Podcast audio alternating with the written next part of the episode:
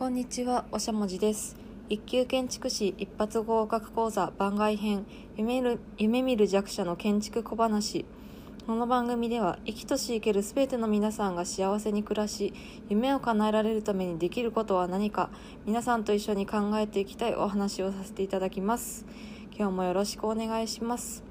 えーちょっと冒頭のか挨拶を変えてみました。えーこれはですね最近意外と建築の話をしているなということを感じましたので、えーちょっとそのことを盛り込んでみました。えこれからはちょっとこの挨拶で進めたいと思います。え本日のテーマはですね、え自分に向いていない仕事で夢を追うか夢から遠ざかっても自分に向いている仕事をするかどちらかという問題についてです。えー私はですね新卒で今の会社に入ってまだあの新米会社員なんですけれども、え2つの仕事の経験があります。それはですね1つ目は自分には向いていないんですけれども自分の夢に近づける仕事ですね。でもう一つが自分に向いているけれども自分の夢からは遠ざかってしまうという仕事です。で今ですねどちらの仕事を続けるかっていう分かれ道にいましてちょっとこのことについて最近考えていることをお伝えさせていただければと思います。え皆様なら、えーこういう状況の場合どちらを選びたいと思うでしょうか？一緒に考えていただければ嬉しいです、えーまず自分に向いてる向いてないってどういうふうに判断したのかっていうところについてお話しします。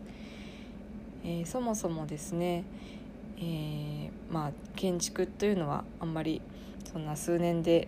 理解できるような簡単な仕事ではないというふうに、えー怒られてしまいそうなんですけれども一応、えまあ、客観的に判断した、え根拠がありまして1つ目がですね能力テストの結果です。えこれは過去の回でもお話ししているんですけれども発達障害のえー診断の際に受けた、えーテストですね。実際に、えーパズルを解いたりですとか、え問題に答えたりして自分が得意な作業はどれなのかっていうのを診断していくようなテストです。で2つ目はですね自分でその仕事をしていて苦痛が伴うかどうかというところで考えました。えまずですね向いている仕事を選ぶべきという客観的な意見をいくつかご紹介します、えー一つ目はですねカウンセラーの先生の意見です。で私は心療内科でカウンセリングを受けていまして先ほどの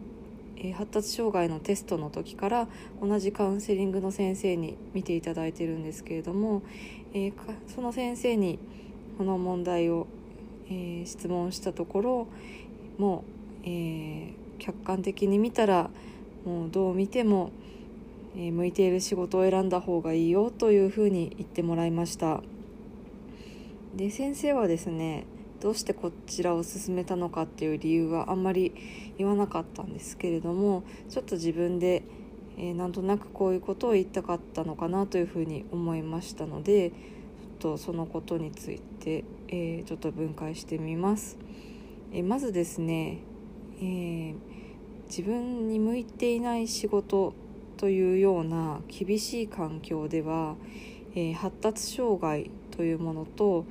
あとは私は休職した経験もあるのでそうした病気のハンデっていうのは、えまあ、体力的に不安だっていうことがまずあるんじゃないかなと思います。まあ、元気だったら、えー苦しくても頑張ろうっていう風に粘りが効くんだと思うんですけれどもまあちょっと体調的にも不安でありますし、まあ、発達障害の特性っていうのはなかなか、えーまあ簡単には改善されないようなものになりますので、まあ、そのような状況でチャレンジするっていうのは不安だと思ったんじゃないかなと感じました。でもう一つ思ったのがですねえ近年の障害者雇用の状況をえよく見ているんじゃないかなと思いました、まあ、いろんな発達障害の患者さんのカウンセリングを行っているそうなんですけれども、まあ、最近の状況を見るとまあ、どうも病気や障害のせいで就職先が見つからなかったりですとかあとは障害者雇用とは言っても、えー、なかなか配慮がなされずに、悪い環境の中で仕事を続けるしかなかったりですとかあとはどうしても障害者雇用っていうのは賃金が安くなってしまいますのでもしかしたら生活するのに十分なお給料をもらえないような人たちっていうのを何人も見てきたからじゃないかなというふうに思いました。まあ、人から必要とされる仕事があるっていうこととそれをその仕事をしていて生活に困らないお金がもらえるということだけで十分じゃないかというふうに考えたんだと思いました。えもう一つですね書籍からアイデアを得ました「えー、天才と発達障害」という本を読んだんですねこちらは文集新書さんから出版されていまして、えー、医師で、えー、発達障害の研究をしている岩波明先生という方が執筆しています。でこの本はですね発達障害だったからこそ偉業を成し遂げられた人たちの生涯について、えー、記されています。でこの本を読むとですね、まあ、大きな業績を残したからといって必ずしも幸せそうな人生ではないなというふうに思いました。例えばですね、まあ、障害の特性を生かして行政を業績を残したんですけれどもその後病気が悪化して例えば自殺してしまったりですとか、えー、入院して廃人のように、えー、生きていくことになった人たちっていうのが、えー、何人か、え出てきます。なので、まあ、他人の人生を幸せだったかっていうのは、まあえ、言えることじゃないのかもしれないんですけれども、まあえー、客観的に見てえー、残した業績と、えー、幸せな人生っていうのはイコールではないなというふうに思いました。もう一つ気づいたことがですね、えー、その、え発達障害の特性を生かして業績を残した方たちっていうのは自分の特性を最大限に生かせる環境だったからこそ、え業績を残せたんじゃないかなと思いました。例えばですね絵本に出てくるえー、人の中ではですね、えー、3日寝ずに働いて後の1日はもう丸々寝てしまうといったような働き方をしている方ですとかあとは私生活でとても、えー、お金の使い方が荒くて、え、私生活がめちゃくちゃになっている人なんかがたくさん出てきます。でこうした人たちがですね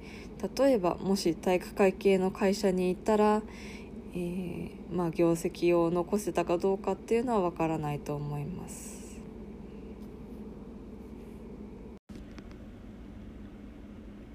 え続いてですね夢を追う方を進める意見ですね、えー、まあ、こうした意見はたくさんあると思いますね、まあ、例えば、えー、松岡修造さんみたいな感じですよね。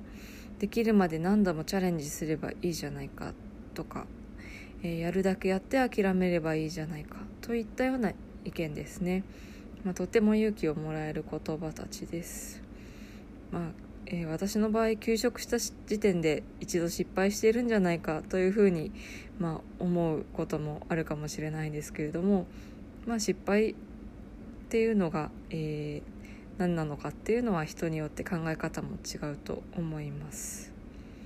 で、えー、まあこちらに関してもいろいろな人に聞いてみたりですね本を読んだりしたんですけれども、えー、まあ、私の会社にいる方2名にですね、えー、まあえー、自分に向いている仕事か、え夢を追う方かっていう質問をしたんですね。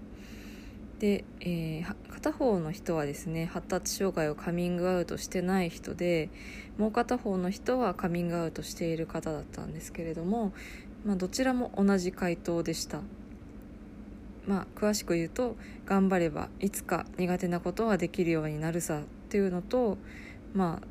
えー、できなくても完璧を求めずに、まあ、ここまでできればいいやというふうに考えると楽になるよということでした。まあ、障害があるとは言っても、まあ、人一倍努力は必要になるんですけれども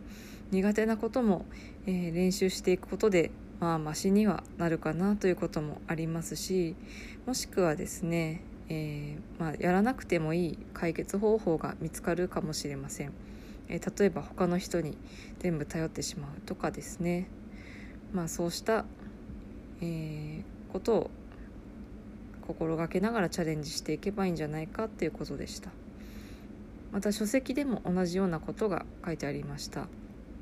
自閉症スペクトラム障害のある人が才能を生かすための人間関係10のルールという本ですね、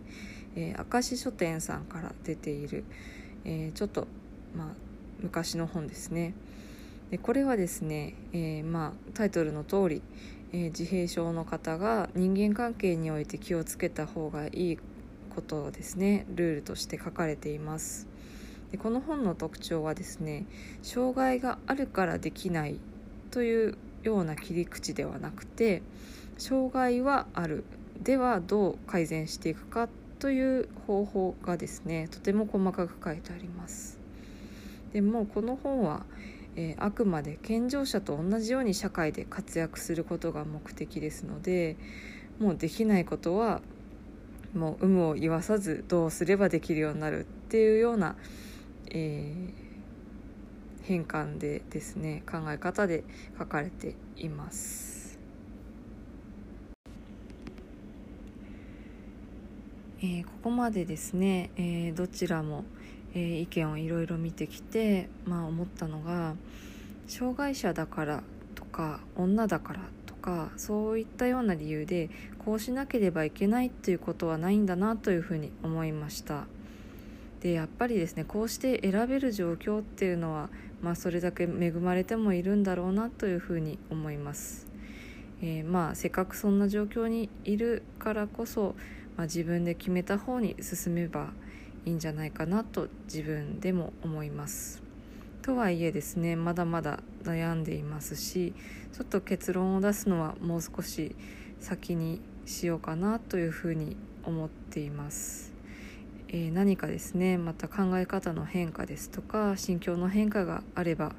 えー、まあ、今後お伝えしていきたいなと思います、えー、皆さんはどう感じられたでしょうか、えよろしければ聞かせていただければ嬉しいです。今日もここまでお聴きくださりありがとうございました。ではまた次回。